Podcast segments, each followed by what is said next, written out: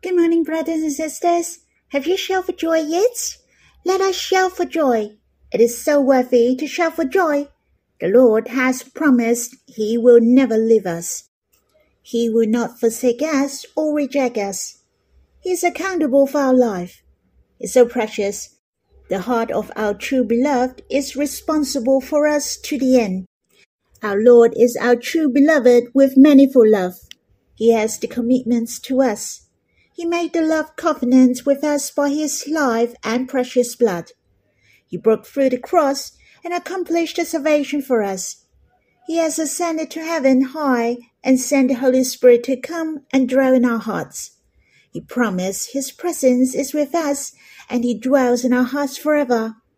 Hence, he has fulfilled his promise. We can enjoy and experience him deeply every day. The Lord is not just staying with us, but his presence with us is enclosed with his desire and yearning for us. He longs to see our face and hear our voice, for our voice is sweet and our face are lovely. We are beautiful. We are the new creation. We have captured and captivate the heart of the Lord. It's so precious. The Lord is belongs to us entirely. I'd like to sing a hymn with you in God's Family Hymnal, the second, Song 35. I will never leave you. We will sing the first, the third, and the sixth stanzas. I will not leave you or forsake you. I'm accountable for your life shepherding you till the end. I will not leave you or forget you. I'm thinking of you all the time. I long to see your face. Lord, I love you forever. Live with you happily forever.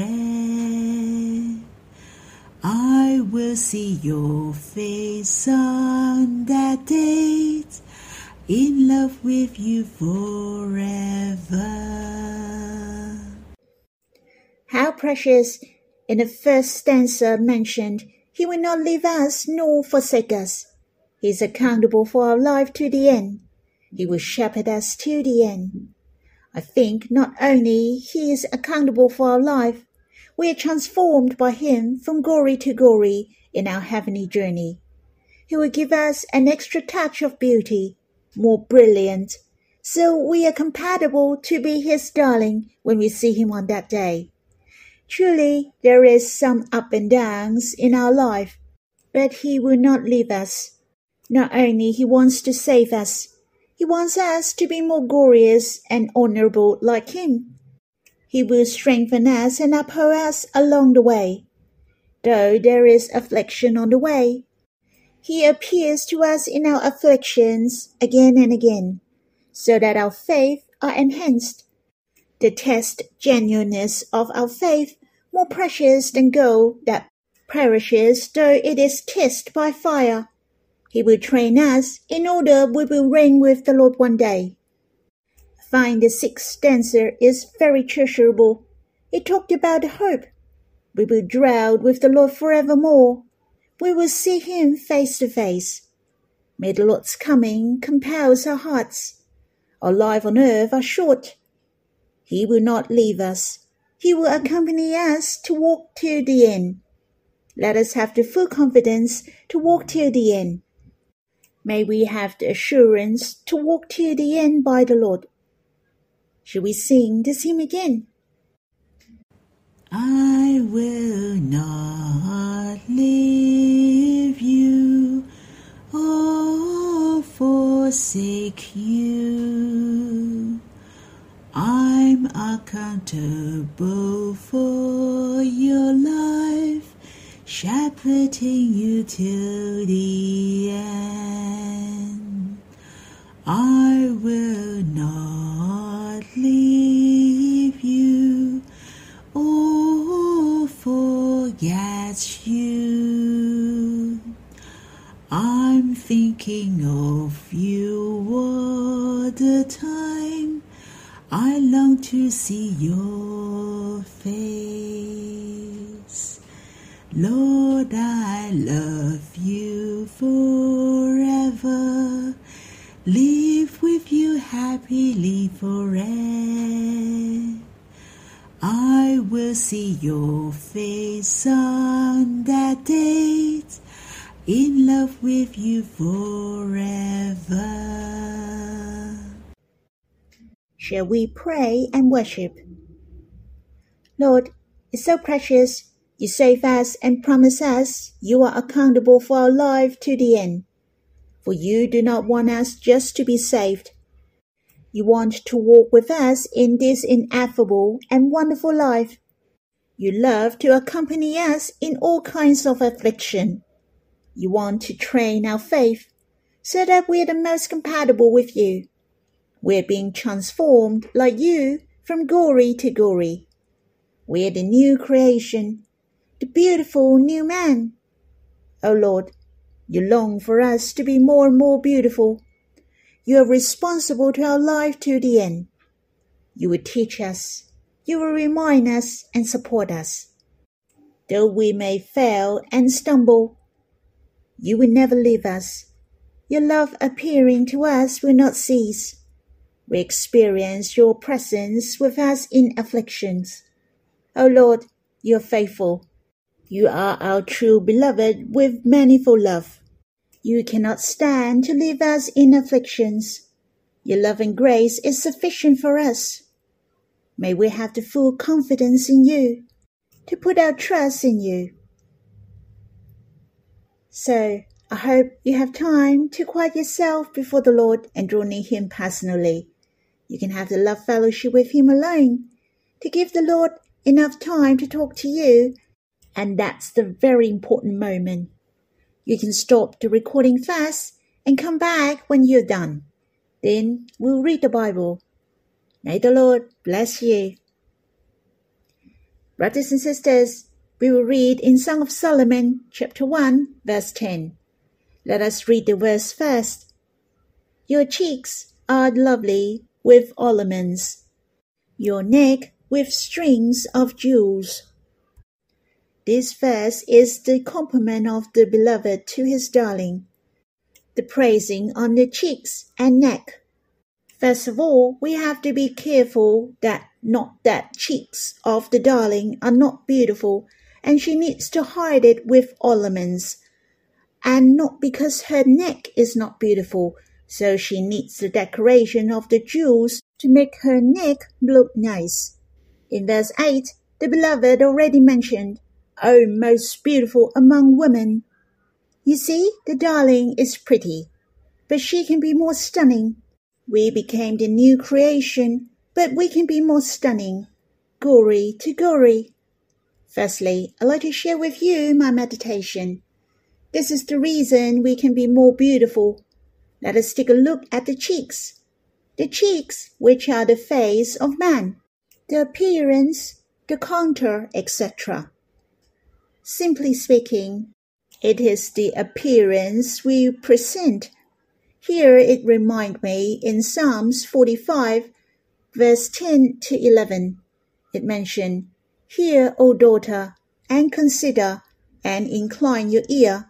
Forget your people and your father's house, and the king will desire your beauty. Since he is your Lord, bow to him the king praised and admired the appearance of this woman that she is beautiful, her beautiful figure. But in verse 10 present the figure of the woman is her who is listening and thinking. She inclined her ear, and she came before the king without distractions. Thus, the compliments of the king to this woman is not the outward appearance, but her focus and her admiration to the king. Brothers and sisters, we became the new creation by the Lord. Surely we're beautiful. The Lord cherishes more our spiritual beauties. We love Him wholeheartedly. Someone saying, Most charming is a man when he's focusing on what he's doing. My wife has praised me before that I'm so charming when I'm focusing on what I'm doing. Brothers and sisters, the Lord appreciates us, not only we're the new creation, but also our admiration to Him, our desires to Him, to come before Him. No wonder the Lord loves to hear our voice and see our face, for His desire is to draw near us, draw near Him attentively every day. We shall impress His heart with our most beautiful appearance. We, as the new creation, are beautiful enough. In fact, we can be more stunning. The verses in Psalm gave us the reason how to be more stunning. What is the tip for us to be more pretty? When we read in Song of Solomon, verse 10, Your cheeks are lovely with ornaments. It is natural for us to have hair, and the ornament is the after processing and optional. You can let your hair grow in a mess or tangled. If you let your hair down without combing and your pretty face is hidden, I don't think it gives you a beautiful look, but a nasty face. Hence, I agree the ornaments means we have the obedience heart. We're willing to listen to God and have the self-control. In order, we, as the new creation, are more stunning because of our obedience to God. Hence, the best way of glory to glory is to obey God. We can be more stunning and glorious. Let us look at the Lord. He is very beautiful but he is willing to be a man and walked on the cross. He is fully obedient to the Father. The life of the Lord is like doing the here. He is willing to be constrained. He became a man. Is willing to have delimitation as a man. Even he was caught. He was flogged, teased, smacked. Finally, he was crucified. The Lord is totally submissive to the will of the Father. Hence, the Father exalts him to the Most High, so that the Lord reigns forever. I believe the Lord is worthy to reign in two aspects. First of all, he is the Son of God. Rightly, he is worthy to reign. But he is double worthy, for he undergone the sufferings and obedience to God.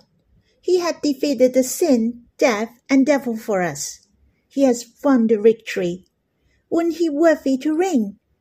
We can see glory to glory on the Lord. He is more than worthy to reign. And we're able to have the glory to glory. I hope we have the hair with ornaments to obey God. Our cheeks are lovely with ornaments. Let us look at the neck.